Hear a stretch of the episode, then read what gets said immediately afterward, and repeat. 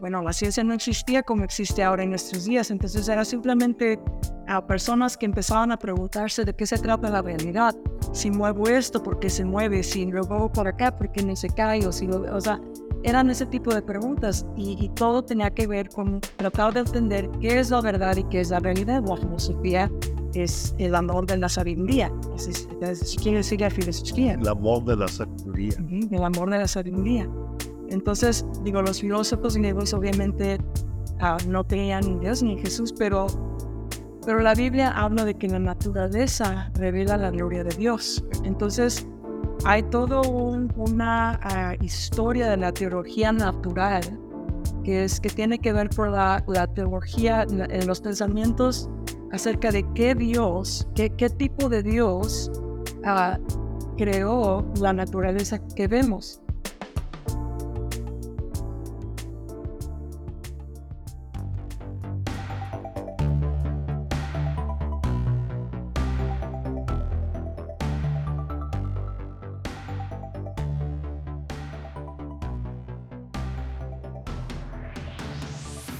Para mí un honor en este momento presentar a mi hija, Carlet Camus. Y muchos de ustedes que me conocen saben que uno de, nuestro propósito, tanto de mi esposa como mío, es generacional, es poder levantar generaciones mejor que nosotros, hijos mejores, nietos mejores que nuestros hijos, con esa progresión, con ese favor de Dios, con esa herencia espiritual y lo que nosotros intencionalmente ah, pongamos en ellos. Entonces para mí es un honor verdaderamente, Carlet, tenerte ahora después de, de tenerte como adolescente.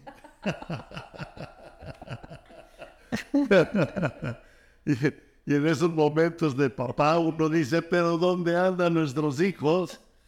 Ah, yo veo la gracia de Dios sobre ustedes, veo la gracia de Dios sobre de ti. Gracias a Dios por toda la familia y es un honor para mí ah, poder invitarte y presentarte y que tú hables en, ah, en este programa. Gracias, gracias papá. Gracias por invitarme a tu página, a esta siguiente página.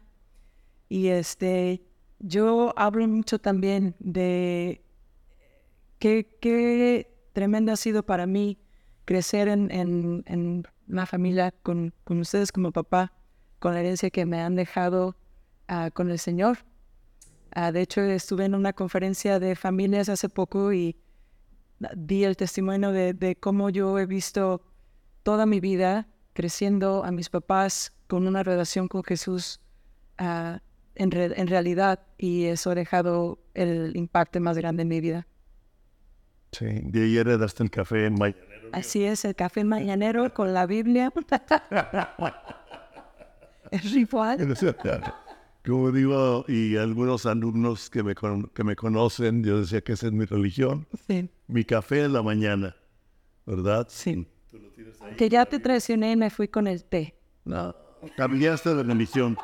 Sí, ese es el temor de muchos papás, pero bueno.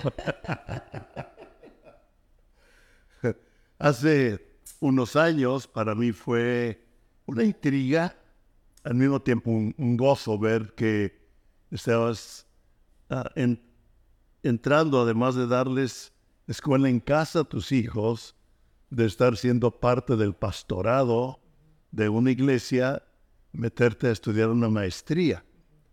Y una maestría en apología, de apologista o la apologética, que yo sé que un hombre que te inspiró mucho la vida fue Rabbi Zacaraya, que ya se fue con el Señor, pero que dejó un legado impresionante a su forma de pensar, su inteligencia, entonces, tú entraste a esa maestría, sí. ¿verdad?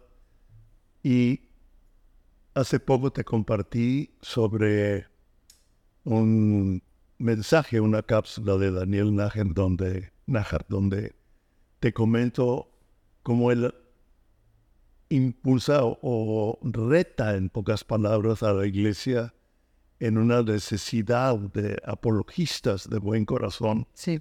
En estos tiempos, y sabemos los tiempos que estamos viviendo. Sí. Entonces yo quisiera preguntarte, uh, ¿por qué apologista? ¿Qué es un apologista? ¿Por qué crees que se necesita actualmente en la iglesia?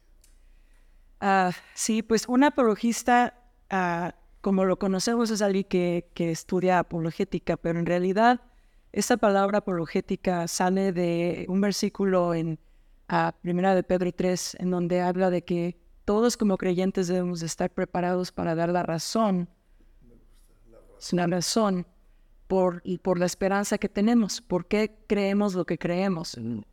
Y esa palabra, dar la razón, es la palabra apología. Entonces, en este, en este video que me mostraste de Daniel Nájar, uh, él habla acerca de la importancia de tener una cosmovisión cristiana. Sí. Y una cosmovisión, bueno, todos tenemos cosmovisión, aunque si sabemos que la tenemos o no la tenemos, todos tenemos una visión de la realidad.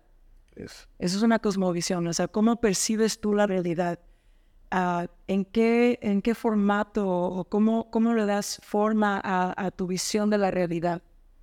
Entonces, una cosmovisión cristiana uh, tiene que ver con una cosmovisión que viene, un, una manera de ver la vida a través de la historia, de la metanarrativa que nos presenta la Biblia.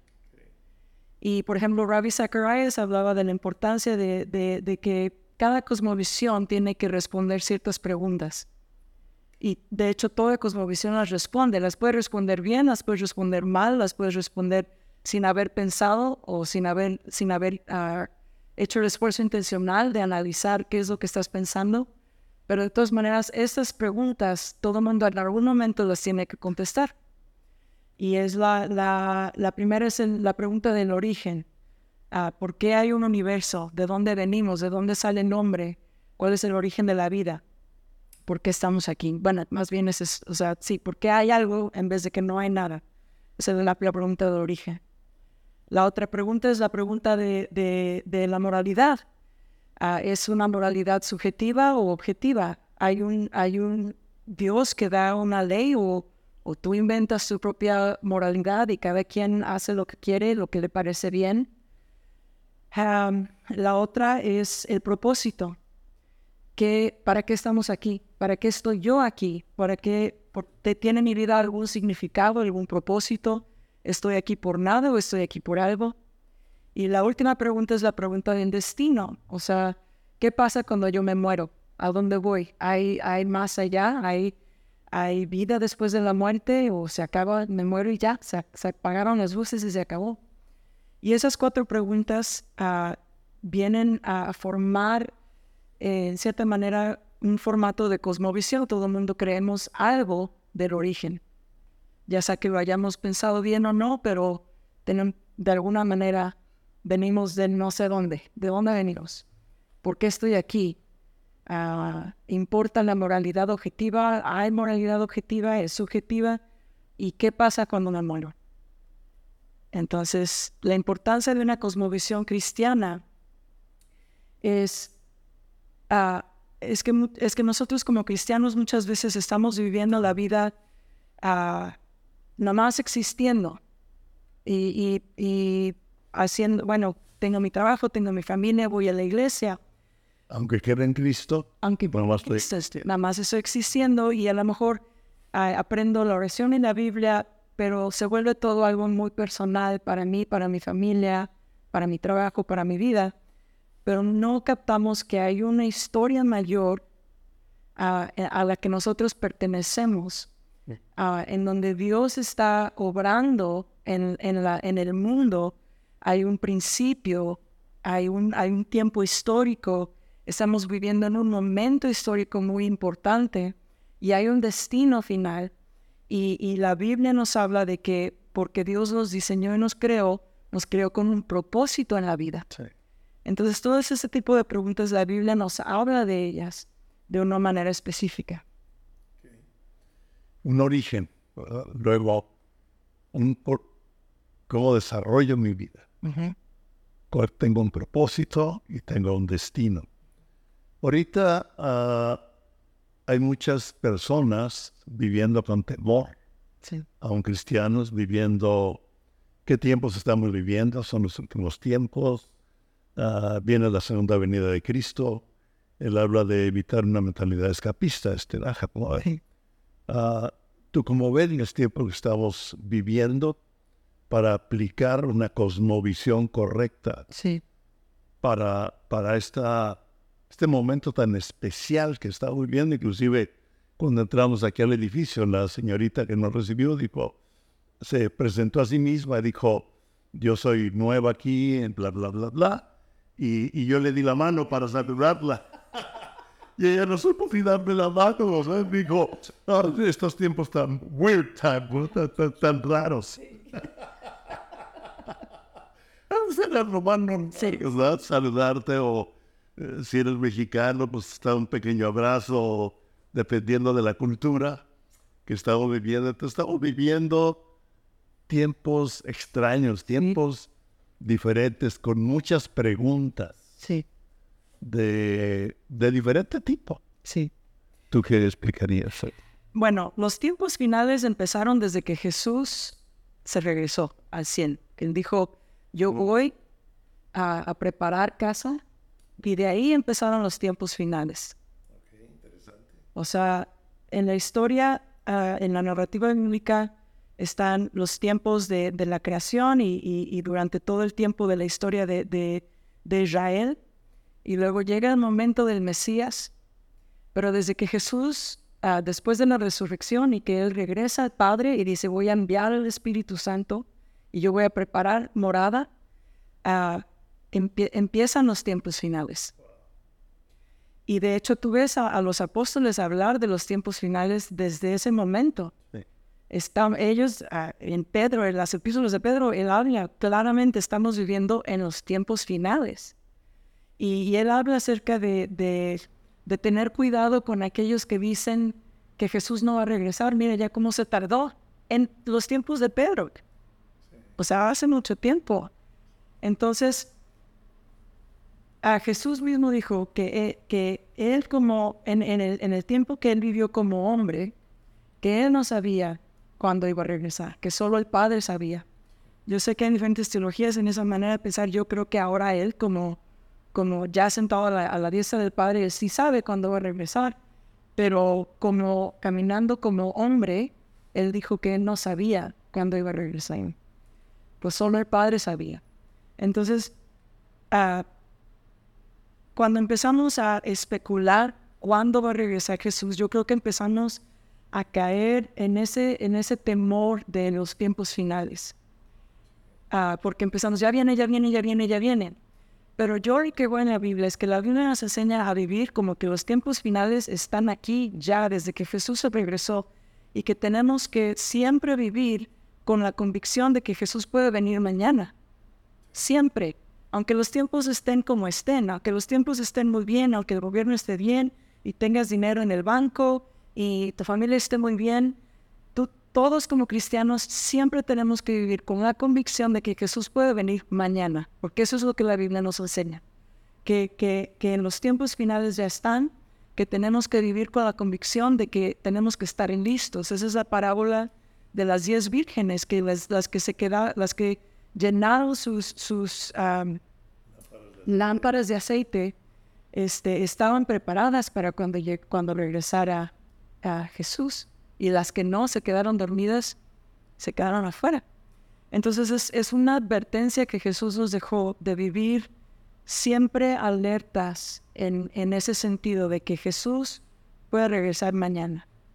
Entonces, para mí, cuando yo veo estos tiempos como los que estamos viviendo ahorita, no son necesariamente nada más para mí, ay, ya vienen los tiempos finales, ya viene el Señor. Simplemente son ah, partos, digo, este, no partos, este, dolores, dolores de parto.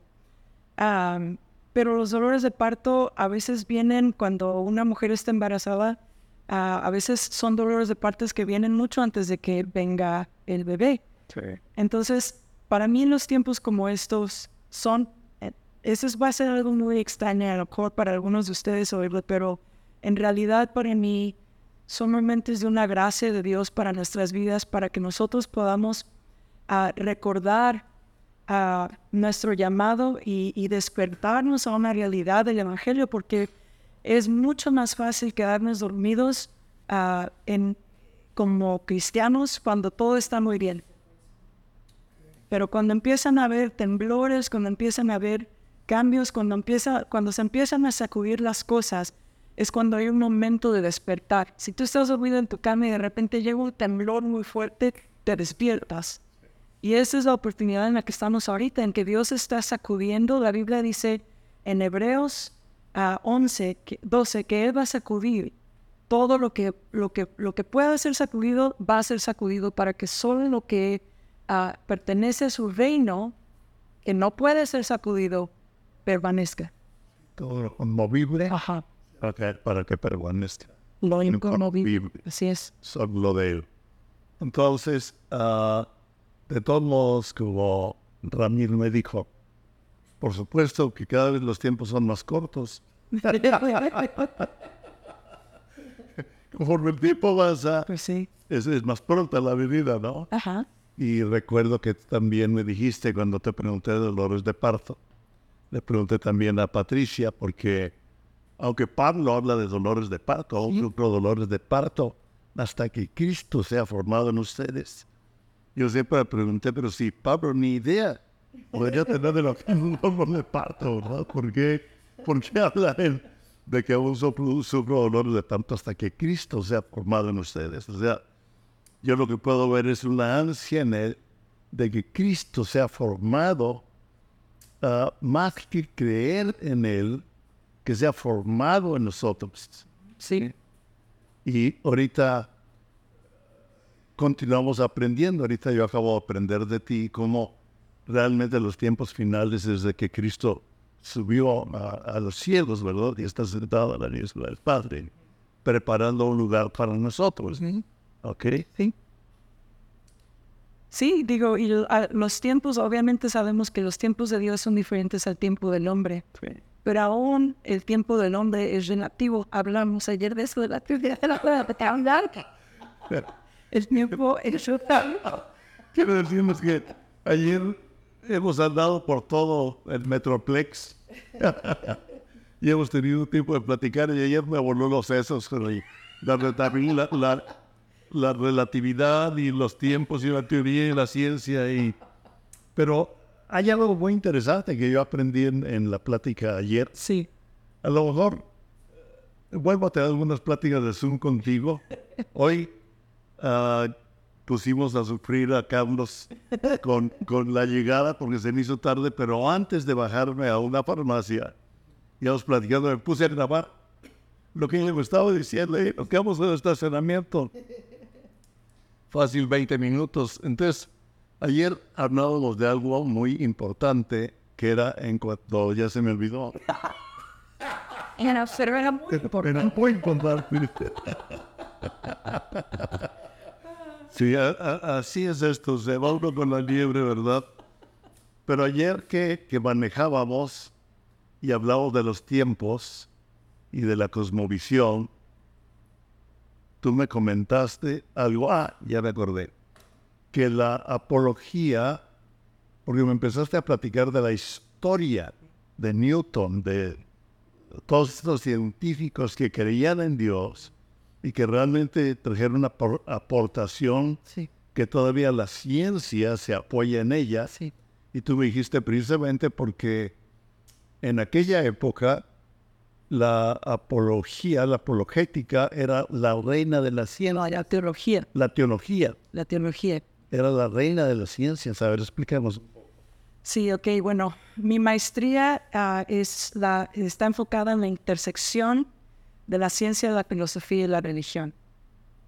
La intersección. Ciencia, filosofía y religión. Okay.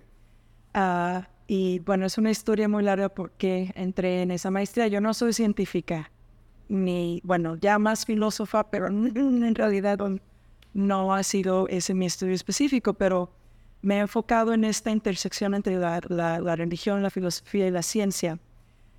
Ah, y una de las cosas que yo he descubierto a través de todos lo que los libros que he estado leyendo y las cosas que he estado estudiando es ah, que en realidad la ciencia y la filosofía y la teología tienen una intersección desde, desde siempre. O sea, han sido los teólogos, los filósofos y los científicos que van influenciando la manera de pensar. ¿okay? Los teólogos, los científicos y los filósofos. Ahora nosotros como experimentamos la educación y el conocimiento, lo experimentamos muy fragmentado. Tú vas a la universidad y a lo mejor te metes a estudiar una cosa muy específica, pero antes las universidades ah, eran, eran, se llamaban universidades porque se creía que todo el conocimiento proveía de una fuente, en una unión de, de pensar. Entonces, por ejemplo, estudiaban ciertas cosas, pero todos estudiaban también la, la, historia clásica del, fundamento de la filosofía griega, el fundamento de, la razón de, porque de hecho la ciencia empezó con, con la filosofía griega, porque los filósofos griegos, bueno, la ciencia no existía como existe ahora en nuestros días, entonces era simplemente a personas que empezaban a preguntarse de qué se trata la realidad si muevo esto, porque se mueve? Si lo muevo para acá, porque no se cae? O, si o sea, eran ese tipo de preguntas y, todo tenía que ver con tratar de entender qué es la verdad y qué es la realidad. La filosofía es el amor de la sabiduría. Así, eso quiere decir la filosofía. El amor de la sabiduría. El amor de la sabiduría. Entonces, digo, los filósofos griegos obviamente ah, no creían en Dios ni en Jesús, pero pero la Biblia habla de que la naturaleza revela la gloria de Dios. Entonces, hay toda una ah, historia de la teología natural que, es, que tiene que ver con la, teología, en los pensamientos acerca de qué Dios, qué, qué tipo de Dios ah, creó la naturaleza que vemos. por ejemplo, aún Aristóteles, Aristóteles y Platón, ¿cómo se dice? Platón, Platón, Plato, Aristóteles, Aristóteles y Platón este, tenían su opinión de qué tipo de Dios era. Ah, ellos tenían una opinión y, eran, eran uh, monoteístas, al, contrario de, de, la mayoría de los griegos que en ese tiempo eran politeístas, pero obviamente no era el Dios de, la Biblia. Pero te lo digo todo esto porque todo, todo esto viene después a influenciar. Entonces, uh, por otro lado, tienes tienes la historia de la Biblia, de los hebreos, todo lo que Dios está haciendo en ese tiempo, la historia de la iglesia de los primeros, de los primeros siglos empieza a avanzar, pero luego en la Edad Media, en donde empiezan las, en, las universidades, ah, hay algunos teólogos que empiezan a, tratar de entender cómo, cómo van a incorporar lo que era la ciencia y la filosofía en esta enseñanza, o sea, cómo, cómo se, se acomodan estas cosas. Pero la teología se conocía como la reina de las ciencias. Entonces, la filosofía y la ciencia, eh, de hecho la filosofía se le llamaba, no sé cómo se dice, the handmaiden of theology. mano que hizo la filosofía. No, no, como que la ayudante, la, ah, la, la, que, la que apoya a la teología. The Handmaiden of Theology, era la filosofía. entonces, todo eso tiene una historia, pero lo que te decía ayer de Newton y, de todos, o sea, los, los, perdón, los científicos que nosotros conocemos, que estudiamos en, la historia de la ciencia, no, cuando lo aprendemos en la escuela, la mayoría de nosotros no se nos enseña hasta Aristóteles. Empezamos más ya cuando la ciencia avanza y se hace un poco más ciencia específica como ya la conocemos.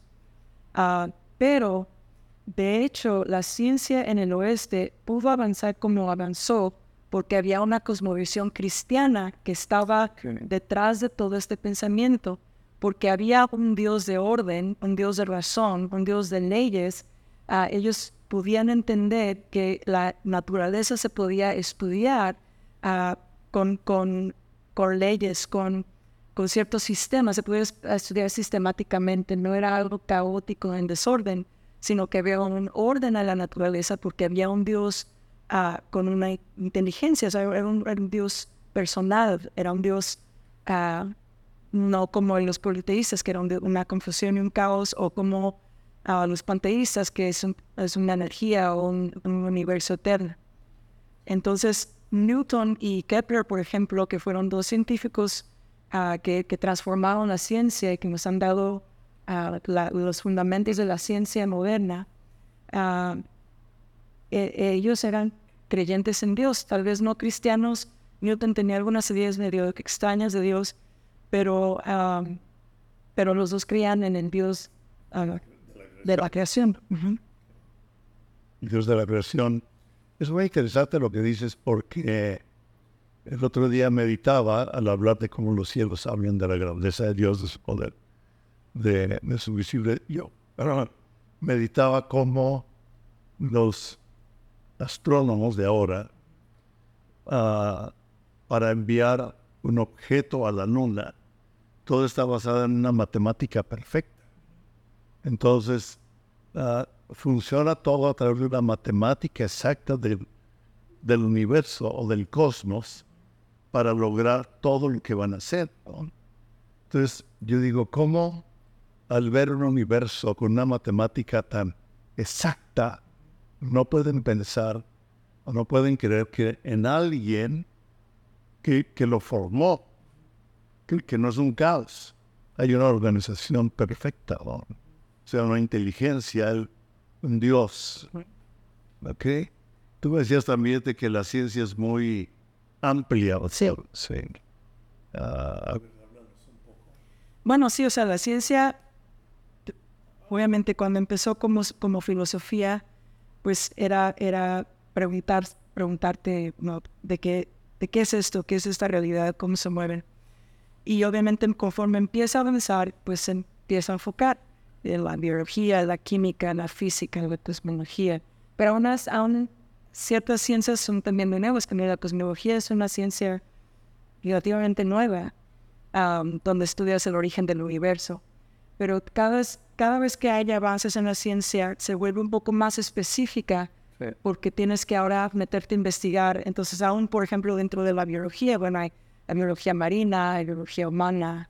Ah, hay, entonces, se te vas metiendo en, lugares muy específicos en la ciencia, pero muchas veces lo que pasa es que se, a, los que se meten a estudiar en la ciencia, estudian la ciencia específica, pero se les olvidan los fundamentos de la ciencia, la filosofía de la ciencia y de dónde viene la manera de pensar. Entonces podemos todos tener la misma evidencia, pero cómo interpretas la evidencia tiene que ver más bien con la filosofía de vida que tienes. A ver, ya me confundiste.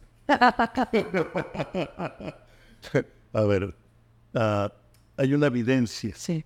La ciencia, pero se les olvida la evidencia. Se les olvida entender que tú puedes tener una evidencia. Ok, tú puedes tener una evidencia. Pero esa evidencia tú la vas a interpretar con tu cosmovisión o con la filosofía de vida que tú tienes. Okay.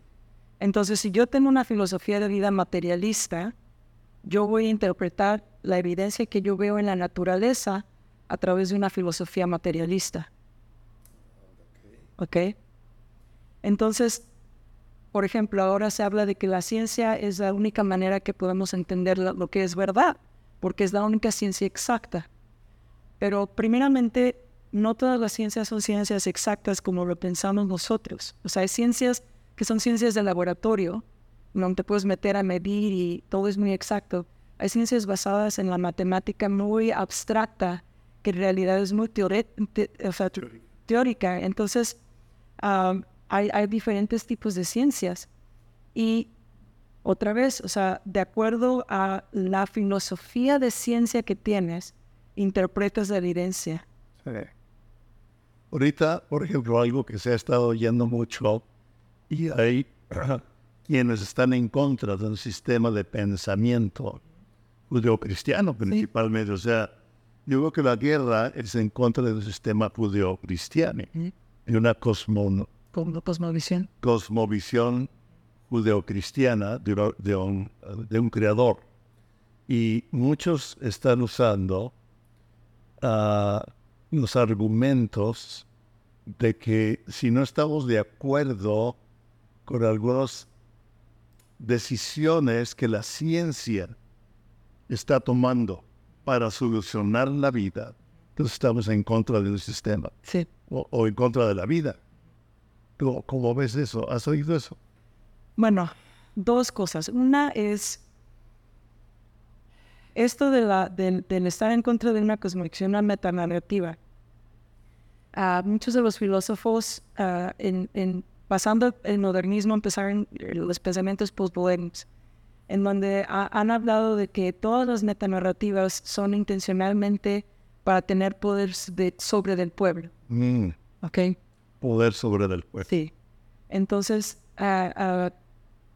digo, esto tiene que ver, ok, para mí son dos partes. Una es la parte espiritual y la parte humana. ok. Ah, la Biblia habla de, de- de- derribar argumentos que se levantan, levantan en contra del conocimiento de Dios, pero también habla de que nuestra guerra no es contra hombres, sino contra potestades y principados. El enemigo no puede hacer nada en la tierra a menos de que el hombre es- esté de acuerdo. Entonces, yo veo es- estas dos cosas cooperando en la realidad. Una es el humanismo y el otro es el paganismo. El humanismo es el hombre se eleva a sí mismo, a, que su razón y su manera de pensar e- es la, última, ma- es, es como nosotros podemos entender la verdad. Entonces se eleva a nivel de Dios o más, más allá de Dios, el hombre se vuelve Dios. O, y, y el paganismo es en donde entra la espiritualidad, pues como nosotros diríamos demoníaca, pero se conoce en el mundo como la espiritualidad ah, pagana o, o Podríamos llamar brujería, brujería blanca, la nueva era. Pero aún en el, en el oeste a veces también se ve más también ahora con la nueva era, con, con, la, con el misticismo del oriente. Es Ajá, una mezcla. sí. sí. Entonces, son, son, son diferentes cosas, pero, pero esto se va mezclando porque cuando el hombre se, se levanta en humanismo, en materialismo, en contra de, de- de que ya no hay Dios, o sea, de Dios no existe. Si tú te acuerdas, a lo mejor en los 60 que la, la, la revista Time anunció que Dios ya había muerto, Me acuerdo algo así. ¿ok? Y este, que Dios ya, ya, o sea, ya la ciencia avanzó de tal manera que Dios ya murió, ya no lo necesitamos para explicar ah, la realidad, ¿ok? Pero eso todo crea, crea un hueco que el hombre no puede llenar. Entonces hay muchos que, que empiezas a oír, por ejemplo, ateos, materialistas, y por materialistas no estoy hablando de, de, de dinero, estoy hablando de gente que cree que la realidad es nada más material y física, que no hay una realidad espiritual más allá, o aún, eh, eh, emo- o sea, del alma, no hay alma, no existe simplemente la mente, que son reacciones químicas, electroquímicas y es todo biología, no hay Pero sí. se acabó. Entonces, de eso es, de eso es a lo que me refiero cuando hablo de, de esta realidad materialista, naturalista. Ah, pero con eso se crea un vacío porque el corazón del hombre fue creado con eternidad. Y le dice que hay eternidad en el corazón del hombre. Y es una pregunta. C.S. Lewis dice, si tú tienes un hambre o un deseo por algo que no encuentras en esta tierra, tiene que ser porque existe en otra tierra, en otro lugar, ¿no? en una realidad más allá. Entonces dice, todo, el- todo el hombre siempre tiene un, un hambre que no puede ser saciada en, es- en, esta, en esta realidad, en, esta, en, esta, en este mundo. Entonces, con ese hueco entra, entra la espiritualidad en donde no requieres a un Dios personal que te pide cuentas. No, no responsabilidad. Ajá, o sea, no tengo que darme cuentas a un Dios personal, pero puedo creer en un Dios universal, de bondad, de amor, puedo creer en un Dios ah, con un espiritualismo que, que, que me haga sentir, que, que, me, que me ayude a, a vivir de tal manera, pero, pero no es un Dios al que yo le tengo que dar cuentas. Eso es tan importante porque tú crees que eso se puede vivir aún siendo cristiano. Claro, yo creo que muchos cristianos se pierden en eso porque la cultura como está tan fuerte, to- todas estas ideas están, nos, nos las bombardean en la televisión, en los medios de, comunicos- de- de comunicación, en las películas que vemos, nuestros amigos, los maestros en las universidades, en las, en, las preparatorias, esta uh, ideología, esta, esta manera de ver la vida uh, nos impacta de gran manera, de más de lo que nosotros podemos entender. Entonces podemos crecer en la iglesia pensando que tenemos una cosmovisión cristiana, pero en realidad estamos viviendo con mentes fracturadas. Te lo voy a poner de esta manera. Una mente dual. Sí. Fracturada. A mí me pasó así. Tú me preguntaste cómo es que yo me metí en lo que me metí. Parte de la razón fue porque en algún momento en mi caminar con Dios yo sentí que Él me invitó a darles escuela en casa a mis hijos. Y empecé a hacer eso. Y el primer año que iba yo a dar escuela en casa, ya tenía todo el currículum preparado y sentí que el Espíritu Santo me dijo, ¿no estás lista? Y yo le dije, ¿cómo no? Tengo todo mi currículum preparado. Yo argumentando con el Señor, debatiendo. Pero eh, saqué mis libros y el, Señor me dijo, ¿dónde empieza la historia y dónde empieza la ciencia? Y entonces abrí mis libros y dije, bueno, aquí la historia empieza en millones de años y la ciencia. Y me dice, no. Me dice, ¿dónde empieza? Le dije, pues no sé, Señor, tú sabes dónde empieza. Me dice, ve a Génesis 1 me metí a Génesis 1, en el principio Dios. Ahora, yo crecí con todo esto en la iglesia. Yo sabía Génesis 1, pero era como que Dios me estaba teniendo que, que, enseñar de nuevo. Me dijo, yo quiero que les enseñes a tus hijos historia y ciencia empezando en Génesis 1. Y en esas primeras semanas que empecé a enseñarles a mis hijas, uh, era, fue una lucha increíble, porque yo sentía que que yo estaba dándoles mitología a mis hijas. Que yo les estaba dando no historia, no ciencia, sino una mitología cristiana. Mitología cristiana. Sí. Sí. y yo decía, ¿cómo puede ser? Yo he sido cristiana por años. Yo creo en la creación, yo creo en Dios, pero había una, una fractura en mi mente en donde esto va en la iglesia y esto va en la escuela, en la educación, en, allá en, en, el gobierno, en lo que sea. O sea, hay que separar, porque bueno, esto no entra. O sea, la Biblia no tiene nada que ver en la vida, en la historia, en la ciencia, en la filosofía. Es Biblia, religión, pertenece a la iglesia Mormons. Y yo no sabía que esa fractura existía en mi corazón y en mi mente hasta que, hasta que empecé con esto y, y, y hubo una, una ruptura en donde yo empecé a darme cuenta de que mi mente estaba fracturada y que mi realidad estaba fracturada, que creía en un Dios de domingo, pero no un Dios que era responsable por toda la realidad, toda la realidad. Toda la realidad del mundo. Toda la realidad. Toda la realidad tuya. Todo. Todo. Todo. La ciencia, la filosofía, la educación, el gobierno, todo. Mía, la diversión, todo. Todo. todo. Porque Dios, no Dios creó la realidad y Dios sostiene todo. Si Dios no lo sostiene, deja de existir. Totalmente. Totalmente. Ajá. Muy interesante. Ah, yo recuerdo que, bueno, tú estabas muy chiquita y no sabes. Cuando conocimos al Señor. Ah, me acuerdo. Sí, ¿te acuerdas? Claro, ah, me acuerdo, sí. Porque Ustedes ya tenían cuatro. Yo tenía seis años. Tú tenías seis años cuando nosotros conocimos a Cristo y viste nuestra conversión. Claro que sí. ¿Te acuerdas antes, Perfecto. antes de Cristo y después de Cristo? Sí. No nada más del Cristo de la historia, sino de nuestra propia historia. Sí. Y tuviste un cambio. Sí. Ok. Y yo recuerdo que cuando yo acepté a Cristo y comenzaron un cambio, yo me fui a comprar libros sobre la evolución.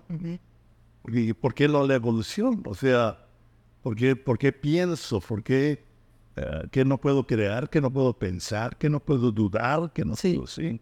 Y me fui y empecé a leer y vi que todo decía se duda, se piensa, se cree en la teoría de fulano. Sí. Y me fui a Génesis y dijo, paz, una autoridad absoluta. Y ahí ya, sí. para mí vino como una total realidad. Sí. De tal modo que yo no sé, de todos modos, hay en el subconsciente una fractura o una enseñanza de lo que aprendí en mi juventud, en la escuela, en la familia, etcétera, etcétera. Pero como que algo se, se, se rompió ahí Y, y tal vez por eso fuimos tan wild, tan sal- silvestres, ¿verdad? O salvajes en nuestra conversión. Tomamos decisiones. y ahora yo me asusto cuando tú las tomas, ¿verdad? y tu mamá y a veces hablamos, decimos, "Pues nosotros decimos cosas parecidas, ¿no? Pero ¿por qué van a hacer eso? Porque hay una convicción, ¿no? Y ah, yo creo que esa convicción es de lo que Pablo hablaba, hasta que Cristo sea formado, hasta que rompa conceptos humanos que traemos y, y, y lo rindamos. Tú decías ayer al usar esta frase de rendirme a la verdad. ¿Cómo está lo que dijiste? Yo no puedo formar la verdad a mi manera. Si es verdad, entonces yo tengo que ren- rendirme a la verdad. Entonces la pregunta que tenemos que hacernos en, en nuestra vida es, ¿lo que creemos es verdad o no es verdad? Porque me puede hacer sentir muy bien, pero si no es verdad, ¿qué tiene? O sea, ¿para qué? No es vida. Y Jesús es el único que ha, ha hablado de la verdad de una manera en donde la verdad ah, se vuelve una intersección en lo que es ah, la evidencia y lo personal. O sea, Jesús no dijo, esta es la verdad, sino que dijo, yo soy la verdad. Entonces la verdad no nada más viene a ser una, una, teología, una, una idea, una ideología, aunque el cristianismo tiene ah, un sistema de pensamiento razonable y lógico, pero la verdad no es nada más el sistema de pensamiento cristiano, sino es Jesús el que establece la manera de pensar. Entonces establece, él establece, ah, por ejemplo, sus leyes, establece su... ah, Dios es muy... No, no tiene... O sea, si tú quieres saber cómo piensa Dios en, en una relación personal, pero también puedes ir a la Biblia y ver que Dios dice, eso es lo que me gusta y esto es lo que no me gusta. O sea, dice claramente, si me amas, me obedeces. Dice claramente, a los que no tienen fe no me agradan. Y, y esas cosas las tomamos a veces muy personales. ¿cómo? Pero Dios no nos está hablando de, de una realidad emocional, personal, en el sentido de que no te quiero a ti y a ti sí te quiero, sino que nos está hablando de cómo funciona la realidad. O sea, Dios es Dios, Hablando de cómo funciona la realidad en la que vivimos. Sí, pero porque la realidad está basada en un Dios personal, es, es esa, esa intersección, es una realidad que la podemos entender, pero que también podemos tener relación con Dios para entender en el corazón. La mente y el corazón pueden entender la verdad. Tal vez no es momento porque ayer lo comentamos. Te dije que yo hice un estudio que fue un tanto, un tanto general. Ah, me ha faltado profundizar en cada una de ellas para hacer un verdadero estudio. Hasta creo que te dije, creo que lo podemos escribir juntos. No sé. Eres una mujer muy ocupada. Pero te dije que en una ocasión di un curso de avivamiento espiritual ah, intelectual y creativo Sí. como una necesidad para traer el reino de Dios a la tierra. Y creo que no ando tan equivocada. Sí. Porque ah, como que a veces los cristianos queremos dejar el cerebro allá en el trabajo, allá en la escuela, allá, y, y ya estoy en la iglesia, y ya estoy alabando a Dios, y estoy llorando, etcétera, pero no, no lo hago parte, lo fracciono. Entonces, ayer con la plática nuestra me retó a profundizar un poco más en lo que yo mismo enseñé. Sí, porque sé que hay mucho más en ello que tal vez tú le ayudes a entenderlo. Tú has profundizado mucho, me encanta hablar contigo.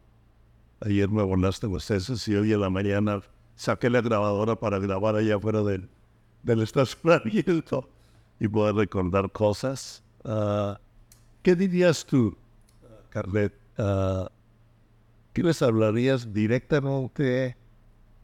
Hijos, que son dos cosas diferentes, pero te los voy a poner así. Al joven en este momento y al padre, a los padres. Okay. Uh, como matrimonio o individuales, al papá, mamá, ¿no? Yo sé que hay muchos matrimonios. Y al joven, uh, yo creo que es un, una, un tiempo crucial del joven. Sí. Al joven le diría lo que dice el joven, recuerda a tu creador en los días de tu juventud antes de que vengan los días malos en donde no puedes recordar. Mm. Recuerda a tu creador en los días de tu juventud. Estás en un momento ahorita en tu juventud en donde eh, la vida está por delante, pero también estamos viviendo unos, unos días difíciles en donde yo sé que muchos de ustedes están batallando, están luchando, están, se están haciendo preguntas que yo sé, yo he compartido en, en, congresos de jóvenes en donde yo he hablado que aún en mi juventud yo había cosas que yo no tuve que lidiar, que ahora, que ahora están, son parte de nuestra cultura y preguntas muy difíciles, pero que Dios quiere responder a tu corazón. Que Dios no es una, una serie de reglas nada más distantes, sino que Dios es un Dios que se acercó que, que, Él se acerca a ti, se acerca a tu corazón y te quiere hablar personalmente. Él quiere enseñarte cómo vivir en una manera en donde tú puedes integrar tu vida ah, para, para, vivir ah, victorioso, para vivir ah, en paz en medio de, del caos. Jesús dice que Él nos promete la paz que trasciende el caos y solo Él es el que, el que nos puede dar esa paz. Pero la única manera en la que puedes encontrar esto es en rendirle tu vida a Jesús. Yo de joven me quejé con el Señor una, en una de esas, dije, mira Señor, el budismo se ve muy interesante porque es una religión de paz, me habla mucho de paz y yo me siento que mi vida está caótica.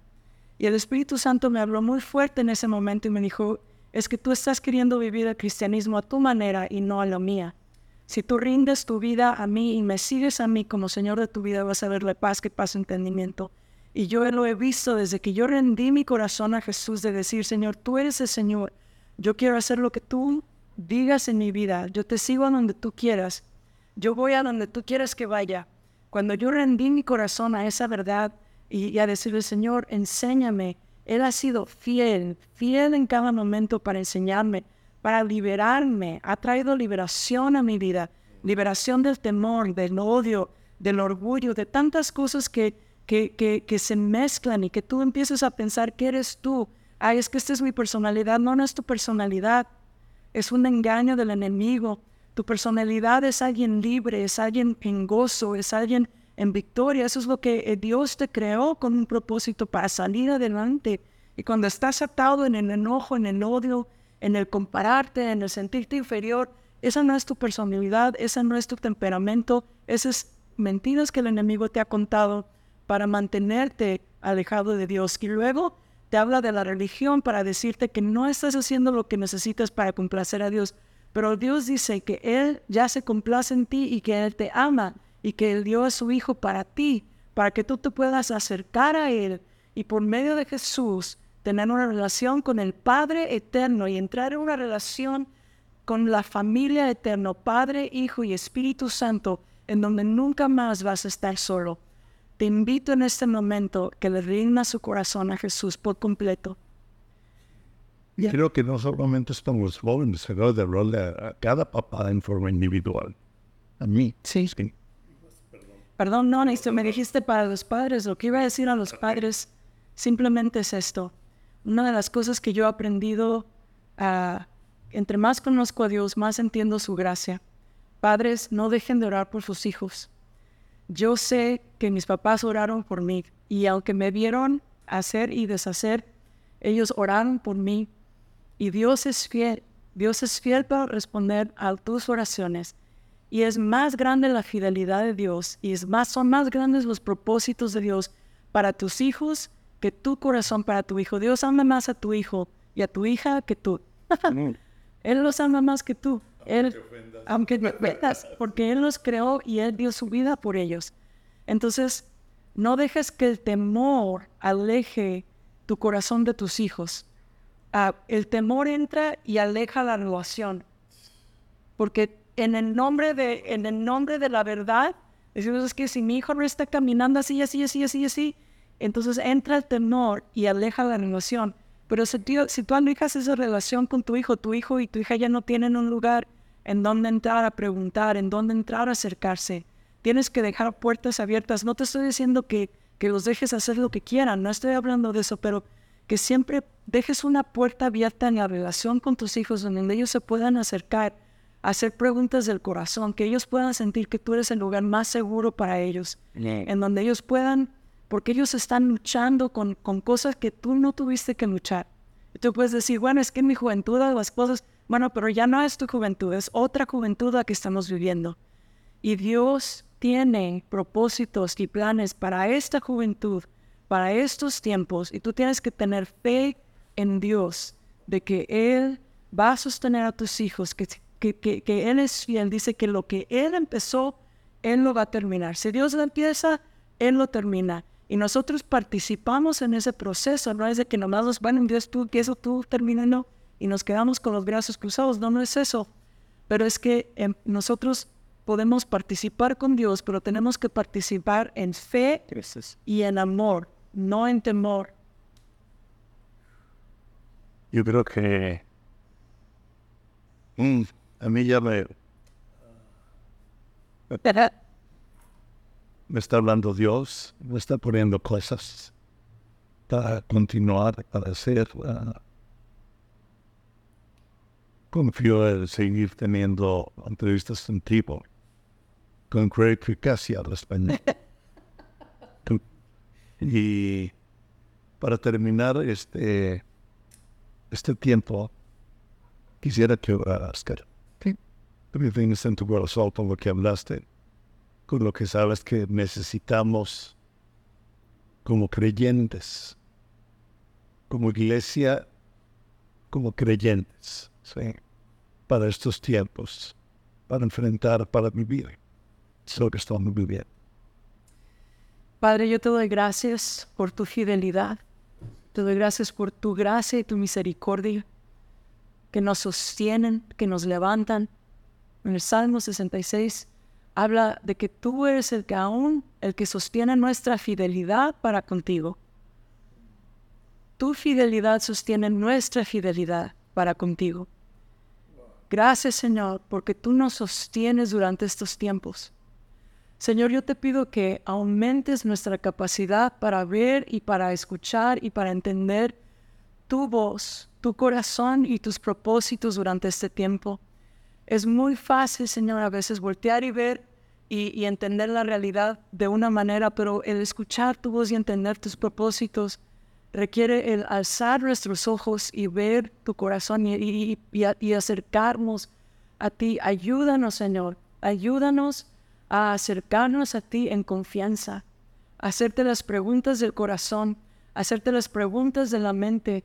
Señora, a, tú no te intimidas con nuestras preguntas, a ti no te da miedo nuestras dudas, que nos podamos acercar, que tú eres ese lugar más seguro con el Padre, que tú nos abres a, a ese lugar para, para entender, para crecer, para aprender.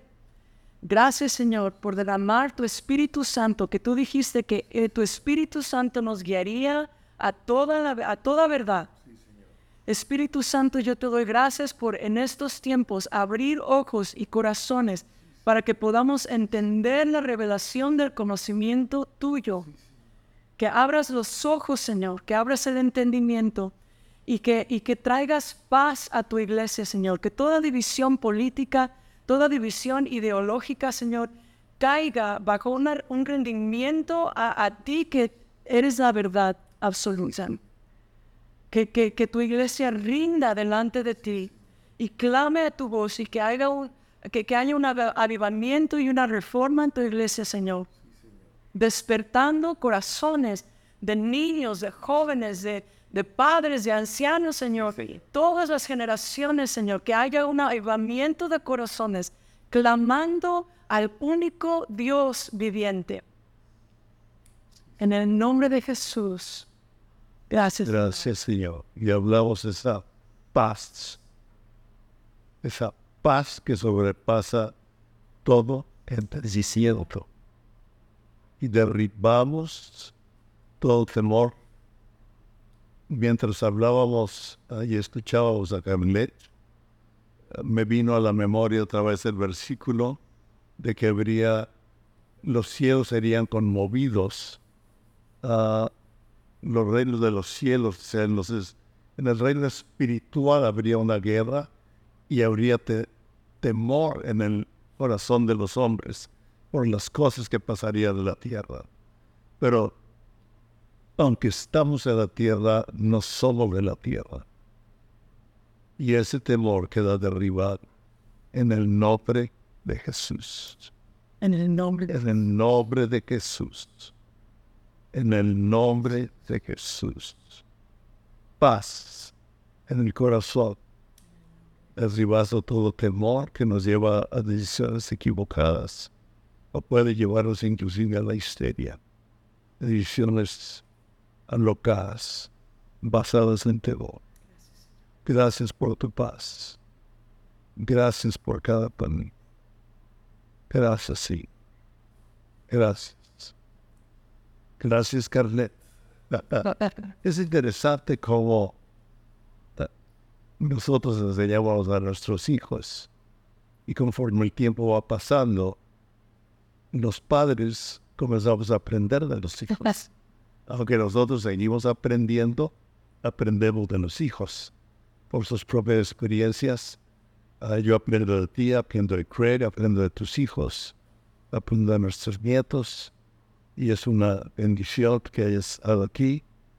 Uh, seguiremos teniendo. Yo no sé uh, si nos lleguen preguntas que a lo mejor yo no puedo contestar, a lo mejor sí. si tiene preguntas, mándenlas y si yo no puedo, se las mando a Carnet. ya nos dejó otras pláticas sobre de esto que lo podemos tener en Zoom, tal vez, o no sé. Vamos a, ver. Pero uh, planeamos continuar todos jueves a las 5 de la tarde en siguiente página por este medio que le hemos llamado, creo que le hemos llamado pensamiento, pensamientos del jueves o jueves de pensamiento. ya lo sé. Thursday Thoughts. Thursday Thoughts. Eso de que ya no sé inglés ni español. Pensamientos del jueves uh, para continuar uh, hablando en esta época lo que Dios está poniendo, teniendo invitados. Estamos ya por sacar del horno el siguiente libro, ¿sí? Uh, que es muy interesante, que también te hablé de él porque Carlet me habló mucho del ADN, que lo mencionamos y yo le hice preguntas en el tiempo que lo escribía, ella me mandó alguna información, de ayer tuvimos una buena plática, así es que sé que en ese libro también va a haber muchos comentarios, tanto tuyos como de Craig, como de eh, más personas. Sí. Gracias. Muchas gracias por estar con nosotros.